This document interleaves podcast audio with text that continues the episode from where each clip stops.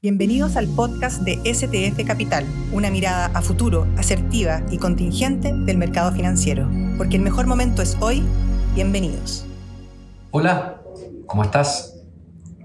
Después de un mayo sumamente positivo en general para las bolsas globales y local, entramos en un junio sumamente volátil. La intensidad de los movimientos que hemos visto en las distintas bolsas tiene una explicación y es particularmente el hecho de que muchos gobiernos están reconociendo al tema de la inflación como no transitorio, sino como permanente.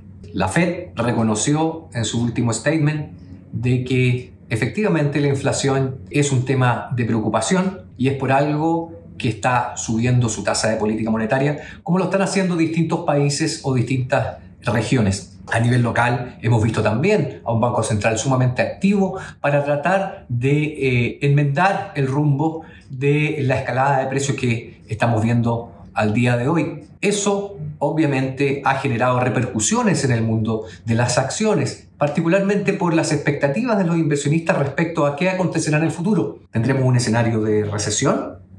Un escenario de bajo crecimiento con una inflación alta, lo que es la estanflación. Y eso obviamente se traduce en que quizás las expectativas para el resultado de las compañías puedan estar un poquito en duda. ¿Qué hay que hacer hoy día? ¿Qué es la recomendación? ¿O cuál es la recomendación después de ver que durante junio el IPSA está cayendo en torno a un 12% en dólares? Después de ver el Standard Poor's 500 en Estados Unidos que cae alrededor de 9% en dólares? O ver Europa también en la misma senda, Asia también. Ver los commodities, los, aquellos commodities principalmente ligados a crecimiento económico, como son los commodities metálicos, o como es el commodity el cobre, o como es el, el petróleo. Y como hemos visto, caída durante este mes.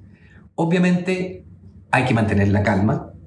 Si tú estás invertido hoy día en acciones, tu horizonte debe ser largo plazo, desde 6 meses a 12 meses los resultados, obviamente, de una estrategia bursátil adecuada, los vas a ver en ese periodo de tiempo, al menos, no en el corto plazo. Por lo tanto, en el corto plazo vas a seguir viendo volatilidad. En el plano local, la bolsa local eh, para STF la tenemos con un target de 5.500 puntos para fin de año y ya mirando el próximo año, 2023, este debiese llegar a en torno a los 6.000 puntos. Por lo tanto, ¿hay que preocuparse hoy día? Sí, puedes estar preocupado producto de la volatilidad, pero si no tienes la necesidad de hacer liquidez, obviamente no la hagas hoy día y espérate. Es un buen punto de entrada para aquellos que no están en el mundo accionario, puede ser un buen punto de entrada, dado el castigo que hoy día está eh, recibiendo las distintas, obviamente, plazas y en particular, como estamos hablando, de la bolsa local. Por lo tanto, la estrategia o la recomendación es a mantener la calma. En esta eh, tenemos una tormenta perfecta a nivel mundial,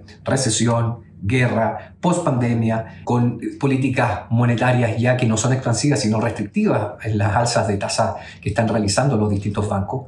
Y obviamente eso a la larga, en el corto plazo, tiende a, eh, al inversionista a ahuyentar un poquito de la renta variable. Pero si estás dentro invertido, mantén la calma y espera eh, la salida en un tiempo más. Que estés muy bien. Adiós.